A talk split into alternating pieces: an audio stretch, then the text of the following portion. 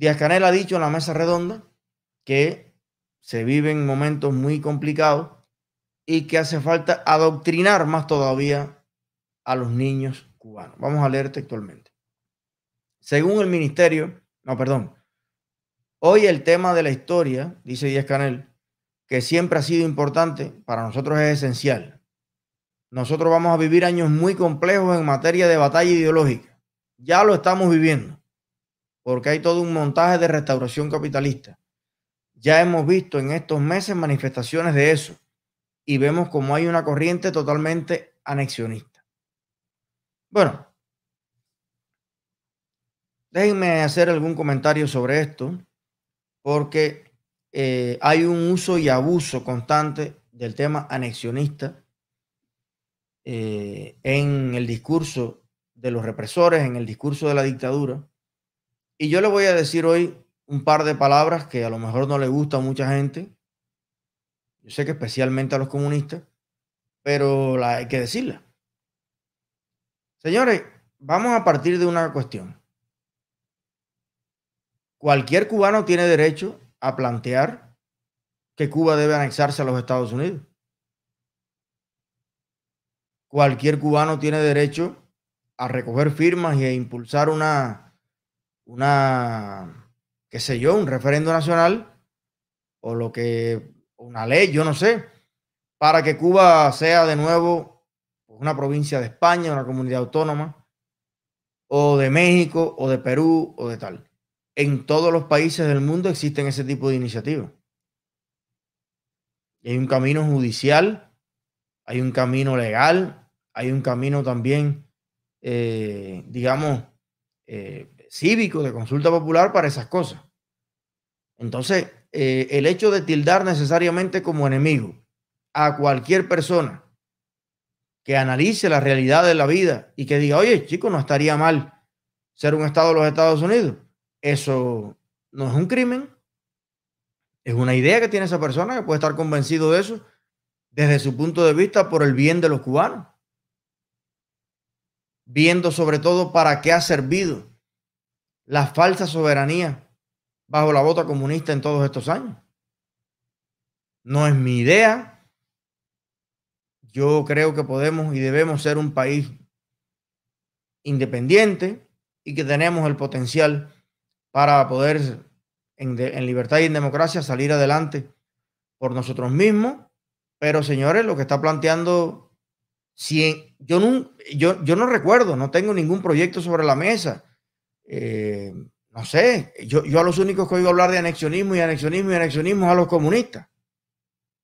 No conozco a nadie que esté impulsando un proyecto de esa naturaleza, aunque puede ser que exista.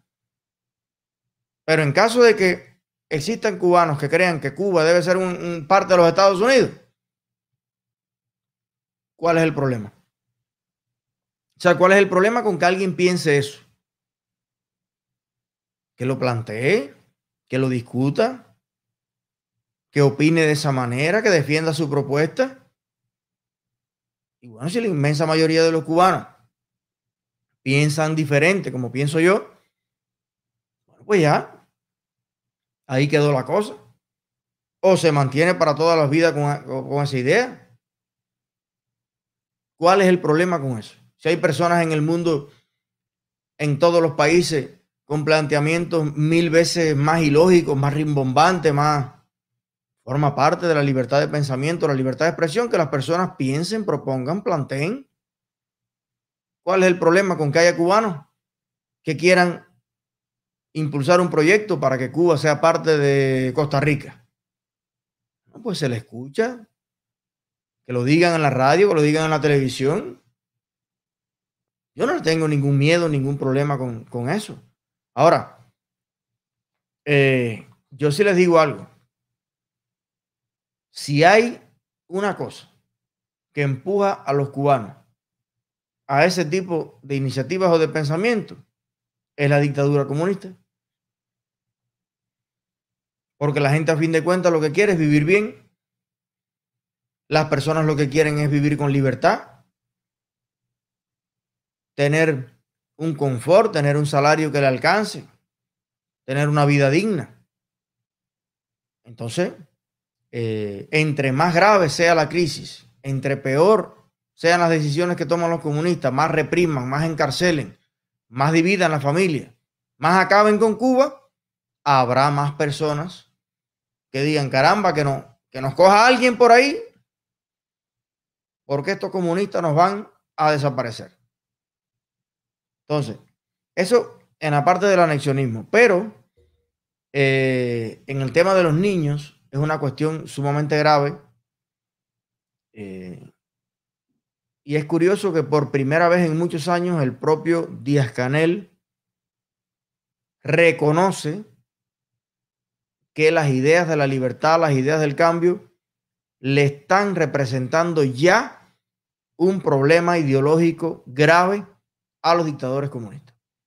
Eso, eso es, son unas palabras que yo las recibo con halago, de verdad, con gran esperanza, con gran emoción porque ya están reconociendo públicamente en la televisión que la batalla ideológica la estamos dando.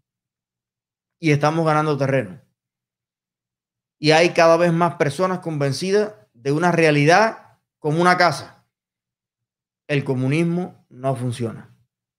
La dictadura debe caer, debe cesar, debemos tener libertad, debemos tener un Estado de Derecho imperfecto, pero normal.